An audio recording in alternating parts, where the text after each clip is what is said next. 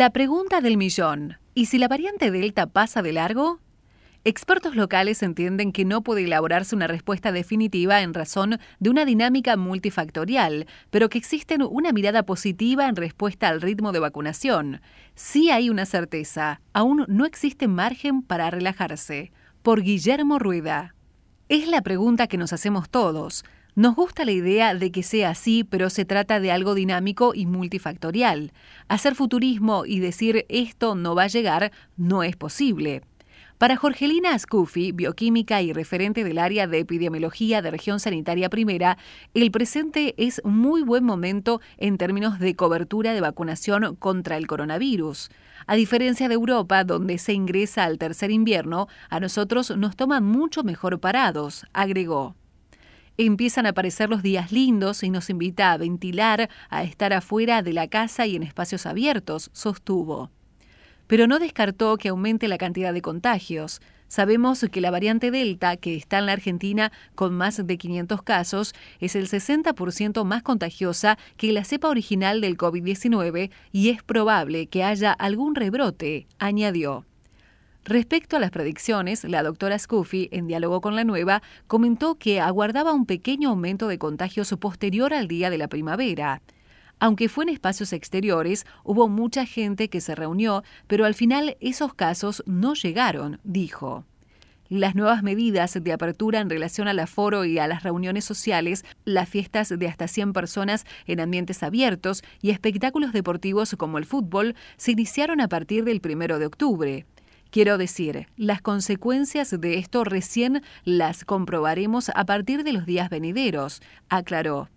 La profesional ponderó la estrategia que se desplegó desde el Ministerio de Salud de la Nación, que adhirió Región Sanitaria Primera, en sentido de vacunar a la mayor cantidad de gente posible con la primera dosis, a fin de generar una inmunidad para evitar que haya más internación o finalmente fallecimientos.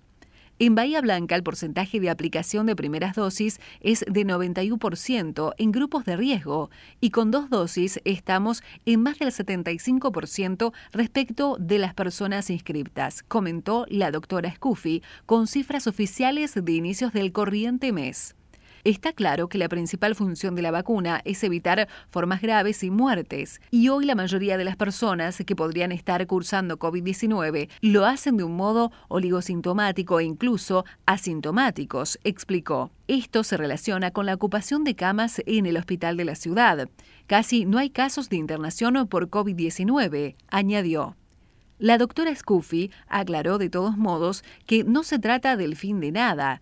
Intento transmitir esto. La vacuna está buena, nos protege y se nota en enfermedades graves o muertes, pero para cuidarnos tenemos que seguir los protocolos, admitió, para recordar que en la pandemia se utilizaron tres estrategias. Una es la vacunación que es a largo plazo, otra es la de contingencia, la de cierres y aperturas por fases, y la tercera es la del cuidado personal, es decir, lo que nos toca a cada uno como ciudadanos, distanciamiento, uso de barbijo, lavado de manos y ventilación de ambientes, algo que ahora es más sencillo por una cuestión climática, relató. Pero si los casos se disparan, otra vez debemos reconsiderar las aperturas. Si sube el número de contagios, aumentará la cantidad de gente en el hospital. Queremos evitar eso, indicó. Por un tiempo más, los cuidados los debemos seguir teniendo. Eso está claro, aseveró. Los plazos.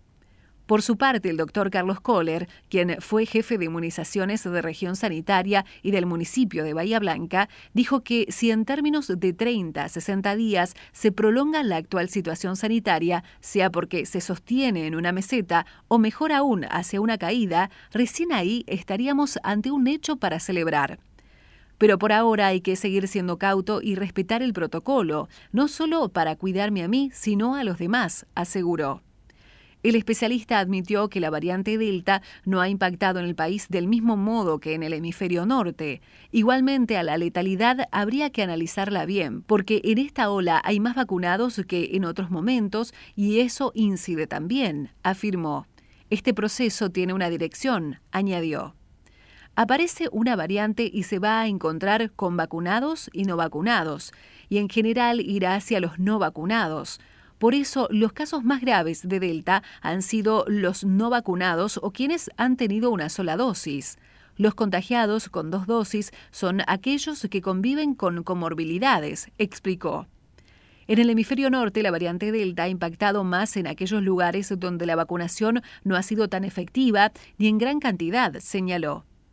En el país se han hecho una apertura masiva en general y tenemos el mejor y el peor ejemplo en, los estadios de fútbol, donde no se ha contemplado el aforo. Vamos a tener que esperar unos días más para saber cuáles son las consecuencias, añadió. El doctor Kohler admitió que este es un escenario impensado hace tan solo tres meses en el país y que Bahía Blanca está muy cerca de alcanzar la inmunidad de rebaño siempre y cuando se continúe con el ritmo de vacunación. En la Argentina, aparentemente, porque en esta pandemia seguimos aprendiendo día a día el importante ritmo de vacunación de los últimos tiempos, más la aparición de la variante Manaus, que es la predominante hasta ahora, parece que ha bloqueado el paso de la Delta, consideró. Pero estamos anticipándonos, tanto en Chile como en Brasil, que estaban en una situación parecida hace dos o tres meses, en este momento la variante que predomina es la Delta, acotó. ¿Por qué invade la variante Delta? Porque empieza el relajamiento y se mezclan los no vacunados con los vacunados que contagian, explicó el doctor Kohler, quien posee una reconocida web www.vacunación.com.ar, donde vuelca sus conocimientos sobre el tema COVID y otros de salud en general. También dijo el profesional, en coincidencia con la doctora Scuffy, que si los vacunados pueden contagiarse con la Delta, será con una enfermedad leve e incluso asintomática. Esto nos genera otro problema. La persona que está sintomática es contagiosa y si tenemos en cuenta que esta variante es más contagiosa que las otras, podemos tener brotes impensados, añadió. ¿Vacunarse o no vacunarse todavía es una cuestión? Siempre digo que hay que informarse respecto a las vacunas para estar al tanto de qué se trata. Está claro que todas, del laboratorio que sea, son seguras, aseguró la doctora Scuffy. La ventaja costo-beneficio que tienen es altísimo. Soy una defensora de la vacuna de toda la vida y esta no es la excepción, amplió. También admitió la especialista que hay un determinado grupo de personas que no se va a vacunar. No solo está en contra de esta vacuna, sino de todas, aseguró.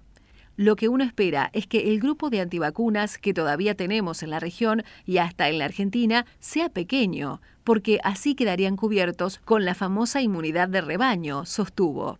Con el 75% actual de la segunda dosis no se logra la inmunidad, pero la idea es avanzar lo más que se pueda tras ese objetivo en el corriente mes y en noviembre, comentó. Incluso se avanza con la vacunación para los menores de entre los 3 y los 11 años. Era el grupo que faltaba, contó la doctora Scuffy.